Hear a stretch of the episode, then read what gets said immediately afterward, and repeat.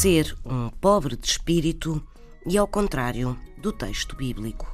De uma pessoa simples, sem grandes laivos, que está de boa fé, que não tem más intenções e também de uma pessoa sem apego às coisas materiais ou ainda de alguém que não manifesta grande inteligência, diz-se que é um pobre de espírito.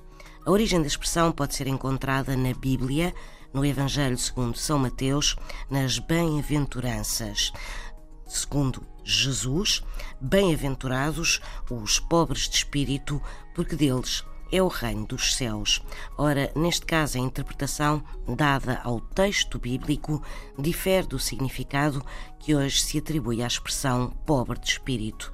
No caso, tratava-se da pobreza e humildade com que Cristo pregava e que é identificada com os infelizes, com os que ainda não viram a luz, mas que, de certo, um dia haverão.